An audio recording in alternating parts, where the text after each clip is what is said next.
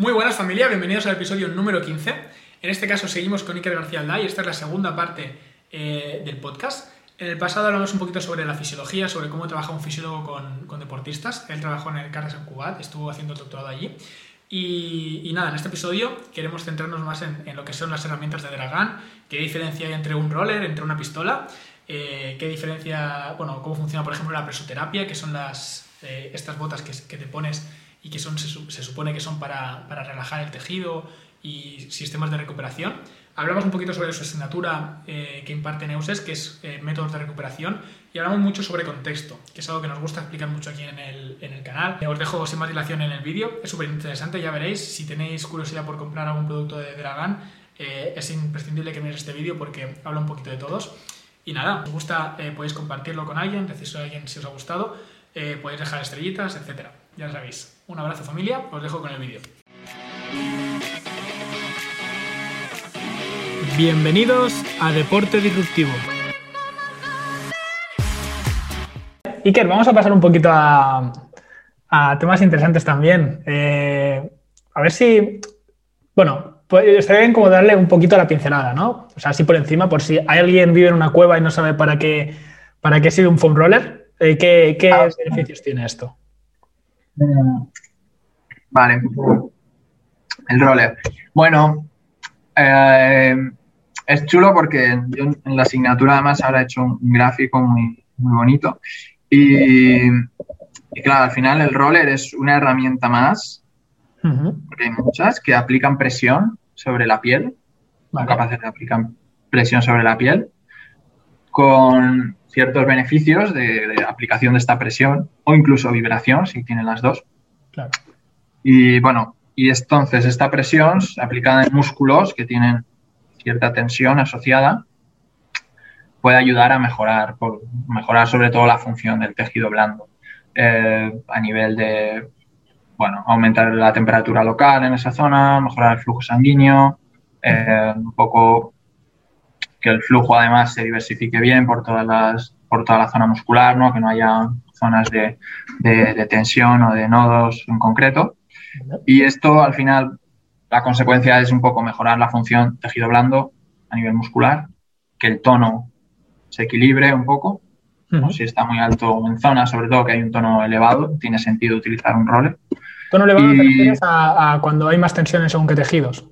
Sí, sí. Al final, el tono muscular es realmente es algo que cada persona tiene a un nivel como sistémico, gestionado sobre todo por el sistema nervioso. Y luego, dependiendo de tus conductas, pues vas a tener un exceso de tono en ciertos puntos debido a estos movimientos repetitivos o a, estas zonas donde, donde tengas tendencia a acumular tensión ya. Entonces, normalmente estos son desequilibrios musculares que con el roller puedes equilibrar entre la zona que esté hipotónica y la que esté hipertónica. Esto pues tiene mucho sentido antes de entrenar, sobre todo. Yo siempre lo recomiendo antes de entrenar. yo creo que los beneficios vendrían un poco por ahí. Esta parte también lo que hace luego es ganar movilidad a nivel articular. ¿no? Si hay un músculo en concreto que está ah, con un exceso de tono, pues vas a perder la movilidad de la articulación asociada a ese músculo, ¿no? Se va a cerrar. Y esta parte pues, puede tener mucho sentido antes de hacer deporte yo creo. A nivel de prevención de lesiones y de encontrarte bien haciendo, ¿eh? más, que, más que nada. No sé, en, sobre todo en CrossFit, eh, la gente creo que tiene como muy la... Bueno, la gente. Hay mucha gente que ni siquiera conoce un roller, ¿no? Pero eh, en los boxes donde hay roller creo que se tiene más como una herramienta como de recuperación o simplemente de estoy muy cargado, pues la uso. Y realmente debería ser un pre y un post está bien, pero Mm, tiene más beneficios como un pre, ¿no? Sí, sí, en el post, yo al menos, que mi sensación, si tú has hecho un buen pre, lo que yo creo es que cuando tú acabas el entreno no vas a tener en general, ¿no? Que sí que tendrás ciertos puntos quizá y sea recomendable. Pero si te, ya te, has tratado durante el entreno también porque ibas cogiendo tensión, que es recomendable durante la sesión, lo normal es que acabes el entreno y, y debido a ese aumento del estrés cardíaco, también como al final todos tus capilares musculares se han vasodilatado y entonces como que todo fluye de forma más, más armónica, más homogénea. Lo normal es que tú acabes el entreno encontrándote en general bien, con buena movilidad, ¿no? con una buena sensación bastante equilibrio entre tus estructuras. y, y, yo creo que no es necesario repetirlo al acabar. No creo que haya un beneficio asociado. Sí puede tener sentido quizás antes de dormir, cuando han pasado dos o tres horas, ¿no? Y al final, que es un poco también lo que digo con otras herramientas, si eh, aumentar el flujo sanguíneo está bien, pero está bien en ciertos momentos. Tampoco va la cosa de tener el flujo sanguíneo lo más aumentado posible todo el rato. ¿no? Eh, yo creo que es positivo que haya una vasoconstricción, que acabes el entreno, pasen dos o tres horas ¿no? y, mm. ya te encuentres que empiezas a, a, ver un poco alguna molestia en algunas zonas y ahí aplicarlo otra vez y dar el estímulo de nuevo. Vale. Mm. Interesante. ¿Y qué ocurre cuando a un roller? Bueno, roller, hablamos de roller, hablamos de una pelota, la cross, ¿no? Es, tiene el mismo efecto. ¿Qué pasa cuando le añadimos vibración? ¿Qué diferencia habría entre uno con vibración y uno sin vibración? ¿Qué beneficios tiene? Vale, vale. Bueno, un poco viene del roller de espuma. Lo que hace en general es aprovecharse de fuerza de la gravedad para ejercer presión contra tu cuerpo, ¿no? Contra tu cuerpo y gracias a la gravedad. Esto en sí tiene, bueno, una presión, cierta presión que está bien. Eh, y lo que pasa cuando añades vibración es que digamos que la vibración sería otro elemento distinto, además de la presión, que también tiene beneficios, ciertos beneficios. Esto pasa principalmente porque hay, a nivel del sistema nervioso hay fibras nerviosas que responden a la presión y fibras nerviosas que responden a la vibración. Vale. Otras que responden al tacto y al dolor, más o menos. Eh, entonces lo que estás haciendo es que este impulso o este estímulo se duplique en cierta parte, en función. Entonces, eh, diríamos que tienes lo que se llama como analgesia por vibración también, que al final lo que se hace es sumarse a la analgesia por presión. Entonces, la posibilidad de que te quite el dolor en una zona que tengas cierta tensión o dolor asociada aumenta, se hace más grande por la combinación, digamos, de, estas dos, de estos dos factores. Yo hasta, hasta, bueno, hasta el seminario que, realizasteis allí, no he probado nunca una, eh, una, un material que llevase vibración. Y lo que noté es que con el foam roller, eh, por lo general, no sé por qué, quizás tampoco he encontrado a lo mejor una dureza que a mí me, me resulte mm, más agradable, ¿no? Pero noté que con la vibración podía mantener un poquito la zona y podía relajarme un poquito más. Notaba como que se me relajaba de verdad. ¿sabes? No sé. Esto ya es a nivel sensacional, ¿no? Bueno, sí. Mm. Potente, es más potente. Sí, sí, se nota, realmente. Ah. Y vamos con la, con la reina de la casa. Eh, ¿qué, o sea, lo que, lo que hace el roller o la pelota en la cross eh, es, bueno, ya lo, acabas de comentar. ¿Qué se diferencia de, lo que hace una pistola de percusión? Ah, esto es al final eh, bueno, es chulo. Al final lo que los fundamentos son los mismos en cuanto a presión y vibración.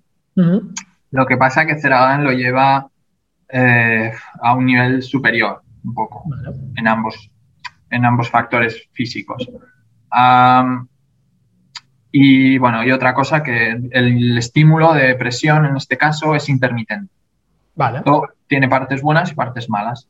Eh, entendamos que el roller es un estímulo de presión constante en general y superficial. En general, tu cuerpo, la gravedad no es capaz de ejercer una presión tal que haya una remodelación en un tejido muscular profundo. Vale. ¿vale? es más difícil. Por esto se dice que, quizás no liberan, no, son dispositivos de liberación miofascial y tal. Cierta cosa. Pero digamos que el estímulo en este caso es más superficial de presión. Y la terapia de percusión lo que tiene es que la fuerza del motor, si es un dispositivo potente, la fuerza del motor va a permitir que haya una presión y un impacto tal que realmente estimule una parte más profunda a nivel ya muscular. Y esto de forma intermitente, ¿vale? Entonces lo que vas a tener es un estímulo de una presión potente, que realmente haya profundidad y mucha velocidad, que van a generar ondas, van a generar percusión entonces, esto, este tipo de dispositivos son intermitentes, también aplican presión y vibración. Ah, y en general son, bueno, pues tienen una capacidad sobre todo de, estimulación y de remodelación de, tejidos más grande. Vale. El roller a veces funciona muy bien con puntos de dolor muy concretos, ¿vale? Y, a veces eh, esa presión constante puede activar los nociceptores, un poco los receptores de dolor en mayor profundidad y provocar un estímulo de relajación, en algunos casos más, más potente. Vale. Y bueno, creo que esta pregunta te la hice en persona, creo, pero eh, últimamente había como, un poquito de controversia con temas rollers, eh, con la percusión en general. ¿A qué, crees que se debe eso si la, al final la evidencia científica dice que, que, sí que tiene la utilidad que, se le da y, que, y el uso correcto, digamos? Bueno, eh, al final el roller se hizo popular prácticamente en 2010, algo así, y la terapia de percusión 2018, claro. decir algo, 19. realmente son elementos súper nuevos y, y, bueno, que es normal que los profesionales del, fitness o del deporte en general, o de la salud también, em, por un lado sucede que tienes la sensación de, ok, como yo he estudiado esta rama, yo tengo opinión de esto y yo sé de esto. Claro. ¿Vale? Pero es totalmente erróneo, porque, porque no has estudiado, si has, si has sacado la carrera hace, da igual, 3, 5, 10 años, no has estudiado ninguna de estas cosas, pero no existían cuando tú estudiabas. Claro. Y, pero lo que pasa es que hay una cierta parte de, este es mi dominio, entonces yo tengo que expresarme también en, esta, en este aspecto, porque realmente es mi lugar, ¿no? Y creo que hay una inmadurez, sobre todo a nivel de conocimiento, en, esta parte, de no pararse y realmente profundizar sobre estos dispositivos lo que toca. Si tú te consideras una persona de referencia a nivel de opinión o de conocimiento, creo que es importante. Y mi sensación es que viene un poco de aquí, de realmente no son las personas que suelen decir este tipo de opiniones, no son las que lo han estudiado en profundidad, lo que realmente han pasado muchas horas con estos dispositivos o con mucha gente hablando y utilizando ellos. Y yo creo que viene un poco, un poco de esto. Luego, la parte buena en general que tiene es que, que, es, bueno, que va de la experiencia también y, y yo siempre digo, si tú eres una persona que realmente tiene un tono muscular perfecto, no uses esto. Es claro. no es necesario. No hmm. es, no es para todos. Lo que pasa es que la gran mayoría de la gente sí que encuentra un beneficio. Claro. Si tu tono muscular es ideal, está. Al final no, te lo, no, te lo, compras por comprar, también intenta evaluar si lo necesitas. Que el 98-99% de las personas seguro que lo necesita, porque al final vivimos sentados prácticamente y mm, prácticamente nadie está 100% compensado, ¿no? Pero, pero bueno, también es lo de siempre. Cosas que sentado es un, es un castigo que nos hemos impuesto. Sí. Sí, no, tengo claro que es algo muy, muy negativo para la salud en general. Y hablando de estar sentado, eh, Iker, ¿qué opinas sobre mm, la presoterapia? ¿La preso? Sí. Ah, vale. Bueno, ya, ya de paso, que, ya quería comentar cuando yo hice un poco la reflexión o la, intentar ampliar la vista con los dispositivos que aplican presión ¿no? sobre el cuerpo.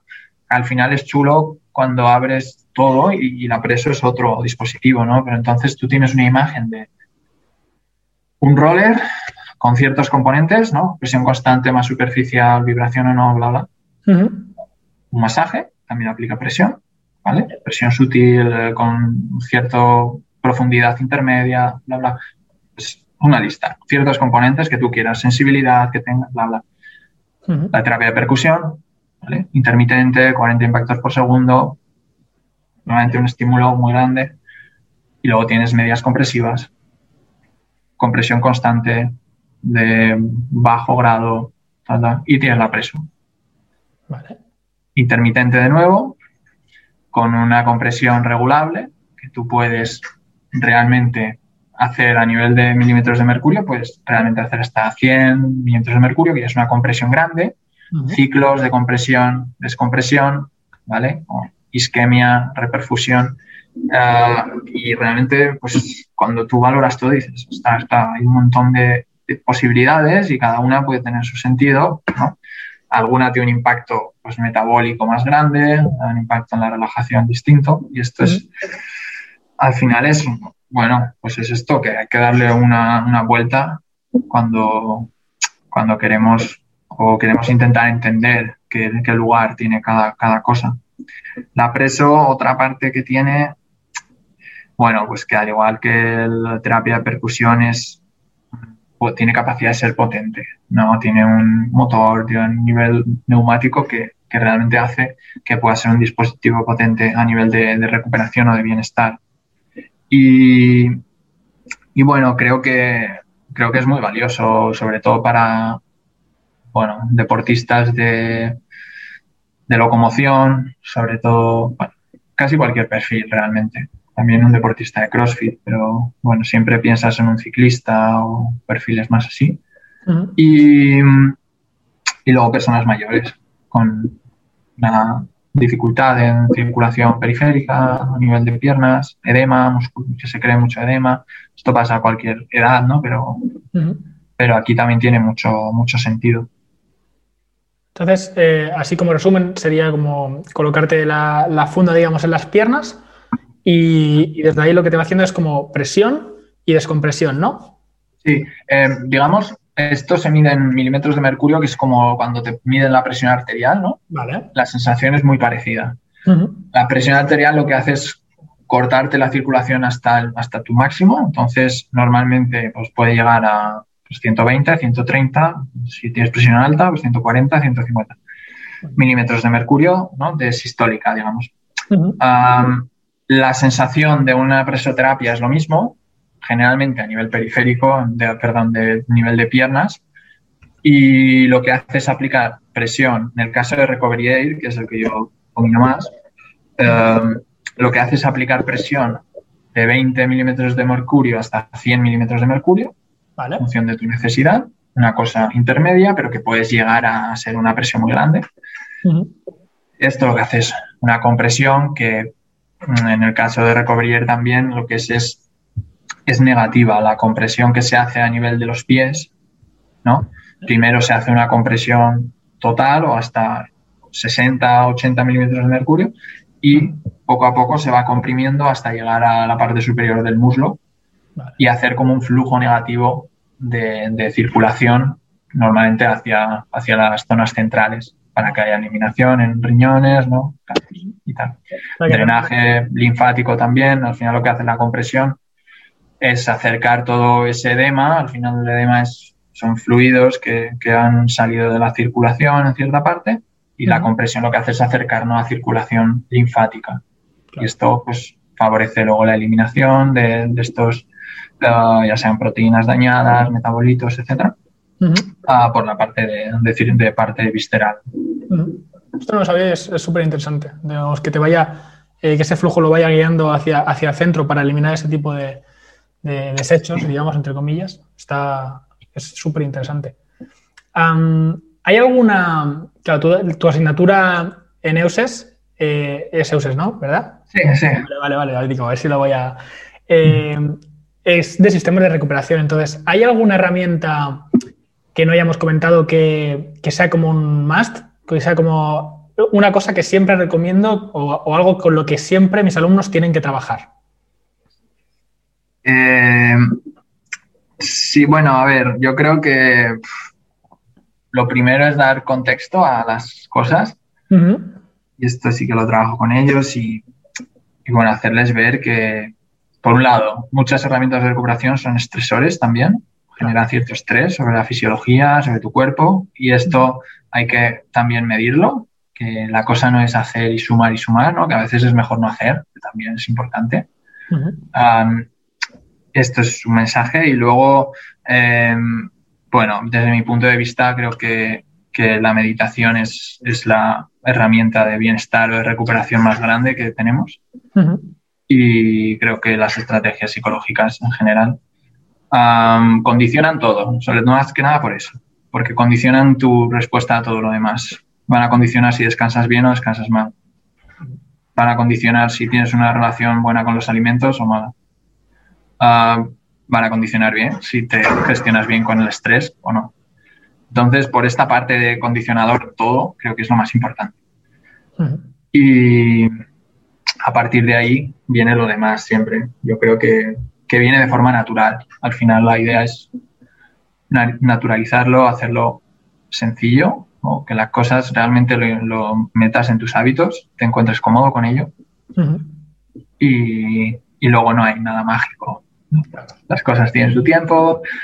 Si te rompes un cruzado, te rompes un cruzado. No puedes eh, querer que en tres meses ya estés, no pasa. Las cosas llevan su curso en esas partes.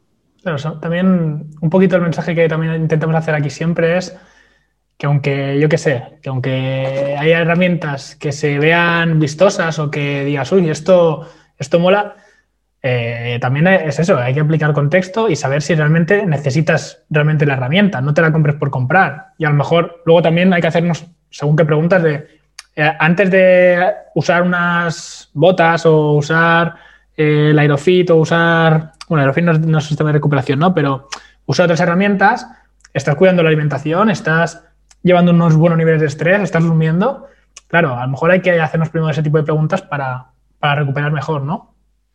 Sí, sí. Y luego el cambio es que al final esto es como, más que la recuperación, es tu bienestar. Como, creo que a veces recuperar es como, es como un concepto asociado a, has hecho algo malo, como, o a te has pasado, como que recuperar, ¿no? Es bien, bueno, viene de recopar, que es como volver a llenar algo.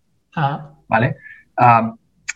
Creo que a veces hay que modular también la carga de entrenamiento que hacemos y, a veces esto es más importante que, las cosas no han de ser como, venga, ahora a tope de arriba y a tope de abajo todo el rato. Claro. Como, como subir de forma escalonada, ¿no? Hacer algo más progresivo que no algo que te suba al pico pero te haga bajar rápido. Sí, claro, sí, sí, sí. Qué bueno. Eh, pues, Siker, qué, qué, gran, qué gran final, qué gran conclusión hemos, hemos cerrado el podcast, ¿eh? Así, ah, mira, muy bien.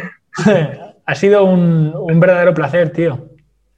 Nada, gracias a ti por esta idea, por tener el compromiso de, llevarlo adelante y que, y nada, gracias por la invitación también. es un placer tener a gente como tú aquí. Muy bien. Bueno, eh, podéis seguir a, Iker, eh, bueno, no sé, ¿dónde te puede encontrar la gente? Eh, en Euses. ¿Vale? No, bueno, y en, Instagram, ay, perdón, en, Twitter yo creo es donde, donde más cosas cuelgo. Vale. a nivel al menos profesional o que le pueda interesar a la gente. Ah. Bien, ¿y cómo es el Twitter? es Iker García Alday Ah. Mi nombre completo, em, ya está, arroba Iker García Alday. Genial, chicos, pues os lo dejaremos abajo en la descripción. Y nada, un fuerte abrazo, Iker. Bueno, un placer, Mar. Cuidaros.